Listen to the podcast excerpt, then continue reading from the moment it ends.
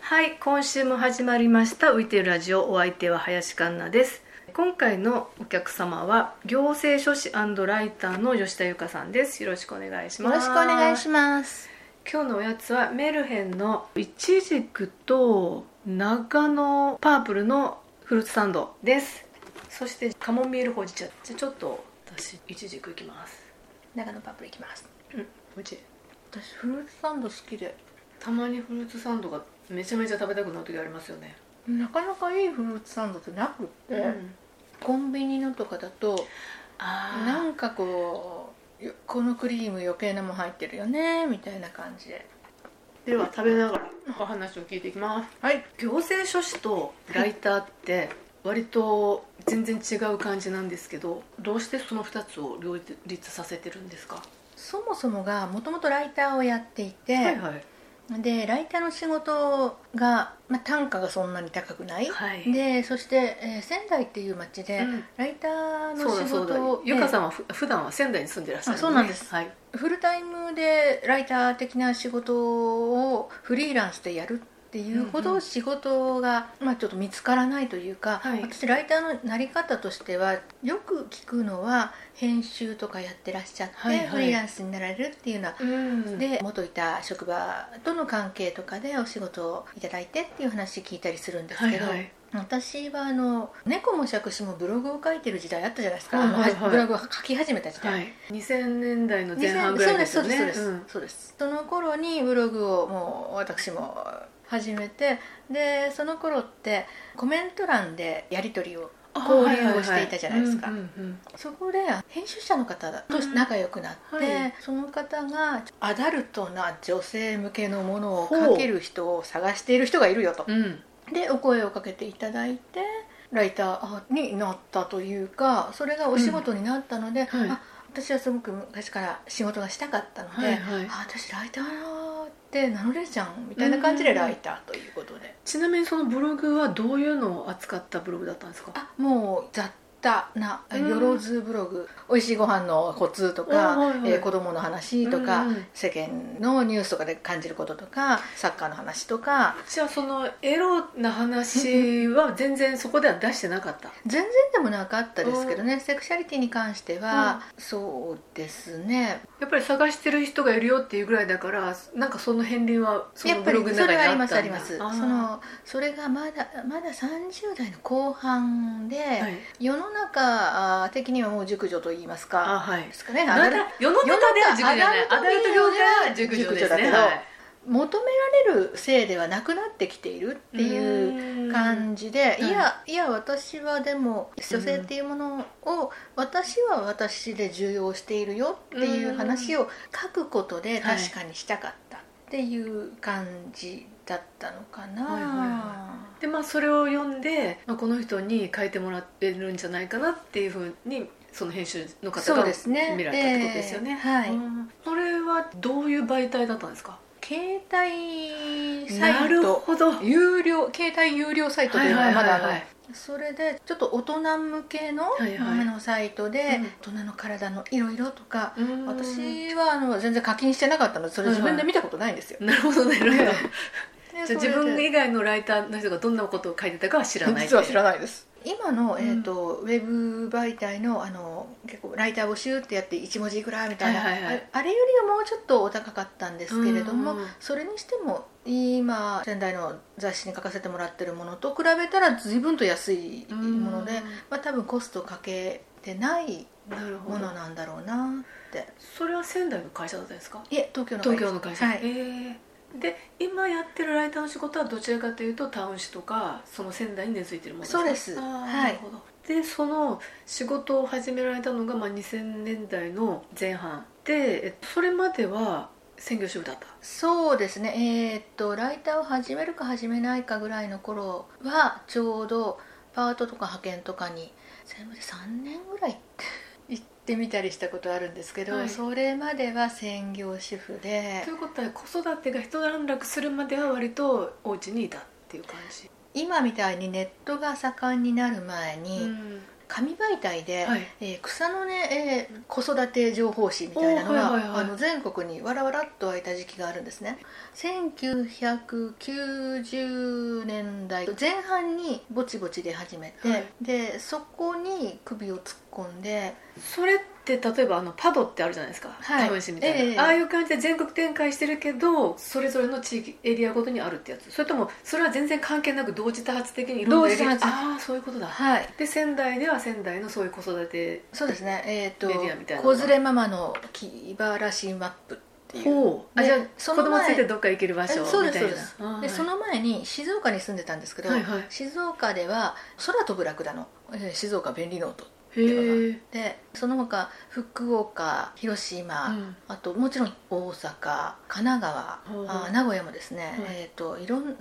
札幌もありましたねその人たちは同時多発的にできてお互い連携してたで最終的には連携してましなたるほどねはいだなんかから知ってるんですよねそうなんですその今今その場所が出てきたからどういうつながりかなとそ思のった子ん連ですれけマップサミットみたいなのやったこともあるんどですほう面白いそれ誰が言い出すんですかその編集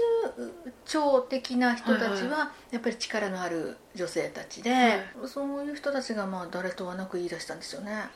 でもよそにそういうのがあるって知らないとそういうような話にならないですもんねですよねねどうやって知ったんだかっていうのは私聞いてないんですけれども、はいはいはいそのインターネットがない時代に割とその全国的には誰にもそんなあんま知られてないじゃないですけど、うんお母さんたちがそんなサミットしてたなんてね考えたら考えたら、ね面白いですね面白いですねね私もだどうやって知り合ったかなんて聞いてなかったしじゃあ割とライターの方が先にあってでそこからなぜ行政書士さんになろうとまあ仙台でそんなお仕事ないよと、はいはいえーもうちょっとできることを増やしたいっていうのと、あとあの多分後から聞いてくださるみたいなんですけどサッカーにハマりましはていではいすはいね私が好きなチームは、うんあの出身地の広島のチームが好きなんですね、サンフレッチェサンフレ広島と申しまして、はいはいえーそこに試合に行こうと思いましたらですねやっぱりおぜぜが交通費がかかるわけでございましてねなるほどなるほど、ええで年に一度仙台に来るようだけでは物足りないそして出かけてる時に母でもない妻でもない職業人でもなういんただの私になる時間っていうのこれまあ後から気がついたんですはけいど、はい、それが私にとってはすごく貴重だったんですうね、ん、で、まあ、遠征がしたいおはい金欲しいよと、うんそういうのとあと自分の中に芯が欲しかったんですねうーん割とライターをやっていてどんなボールも打ち打ち返すわみたいなのはあるんですけれども、はいはいでも私は何者よっていう時におー私自身あ私は何者でもないその時にライターですっていう感じはなんなかったんですか割とライターって聞こえがいいって言ったらあーちょっと声あるけど、ええ言った時にあっておまあ思われるじゃないですそかうですねすごいですねってよく言われます、うんすごいですねとか羨ましいですね、うん、割とそれって芯になってる人は結構いるのかなとは思いますけどああいやもうしがない地方のあのそこからしかあうんの先ほど言ったみたいにねなり方がうんあの編集関係ではないのでうんどこが仕事をくれるのかとかあどこに営業かければ仕事がもらえるのかって知らないんですーよ業界の常識みたいなのが、ね、知らないんですよあーだからなる営業ができなほいどなるほどなるほどなので、えーこれで仕事を増やせるとは思えないっっていうのがあって、はいそこのあの編集部ともしうまくいかなくなったらうんリスクもう大きいです私よね無職だよねうんまたっていうのがあっでて何かできることをたりとて、まあ、ライターっていうし仕事はやりたかったので、はいはいうんどこかに勤めるっていうことは考えられなくって。じゃあ最初からフリーでできるような仕事を探したってことですか探したというか、うまあ、行政書士私行政書士の仕事がいまいちどういうことなのかちょっとよく分かってないんですけどはい、どうはい、いうよこく聞とかれます え名前はね聞く職業だけどえーと行政書士っていうのはざっくり分けると3つの分野の仕事があって、はい一つはあの観光庁に出す許認可の書類を書くよと、えー建設業のお新規許可とかあーなるほど参拝の新規許可とはかい更新許可とか、まああ、ー建設業さんのあの、まあ、年度終わると決算変更届というものを出したり、あと入札のお届けとか入札に参加するために経営審査事項っていうのを受けなきゃならないんですけど、はいそれを作ったりその書類を作れるのはその資格がないと作れない、はい作っってもいいんですけれどもそれをあの行として、はいえー出すっていうのはダメなんですあ本人ながるやるのはいいんですほどただまあ自分でもできなくないけどもうめちゃくちゃ面倒くさいいろいろ煩わしいことがあるからお任せしたらアウトソーシングなですね慣れ慣れてる人にやってもらうっていう感じの、慣れてる人には資格がない必要だっていうことあですよね。そうですね、まあ、観光庁に出す書類っていなうるこほどとで、はいまあ、その観光庁でも他にあの厚生労働省に出す書類っていうのはこれうん社労士さんの独占業務になるんですそう省庁によってちょっと分担が違そううんでですすねね。そういうあのやっちゃいけないことっていうのがあるんですけれども、はやっちゃいけないこと以外はできるよという、でも何がやっちゃいけないかを知ってなきゃいけないですよあね。それはもうね司法書司法弁護士法、えー社労士法あーいろいろ私がゆかさんと知り合ったのは、まあ、私がとある場所で働いてる時に、はい助成金のねそうで申す請の書類を見てもらうはいチェックしてくださるっていうことえで、えこれあの行政書士助成金やってるえあの社労士じゃじゃないのってあのツッコミが入りそうなうん何かなんですけれどうも、ん厚生労働省に出す雇用とか関係の,、はいあのものに助成金って名前がついてることが多いんですね、はいはいはいそれは私たちできないんですなるほど文化庁とかだとそういうことができる OK なんですけれどもただあれも作ってもらったんじゃなくてただチェックしてもらってただけですそもうんねですそうです私の名前で作成したわけではわけじゃないうんその場合はセーフですよね もちろんですねそこちゃんと言っとかないとねですね助成金っていう名前がねちょっとね、でそれとあ権利義務に関する書類典型的なのが遺言書とうんか、あーえー遺産分割協議書、はいはいそして離婚協議書あーそういうあの自分たちの権利や義務に関する書類についてのはいはい作成うーんをさせていただけると、じゃあ割と仕事は多岐にわたってるってことですよね多岐にわたっていますねねえそれ以外にもあの許認可っていう部分でもその建設業とか参拝っていうのは本当にもう王道なんですけれども、はいドローンのあのあ今の時代ならではのね、ええですよね、ええとかまあお酒の販売許可とかあ風俗営業、ーはいはいそういう許認可あと法人設立でも定款を作るところまでは私たちできるあとその助成金は大体厚労省が多いんですけれども、はい補助金になってくると、は出すところが地方自治体だったり、は経産省だったりはいっていう場合は私たちできたりする。うーんので非常に広いですねそしてその権利義務の許認可は大体法人うん相手だったりすることが多いんですけど、遺言とかあーそういったものはもう個個人人ですよねそしててもう一つ、はい最近あの流行ってるのが入管関係あー在留資格はいはいはいはい、これはあの行政書士の中でもうん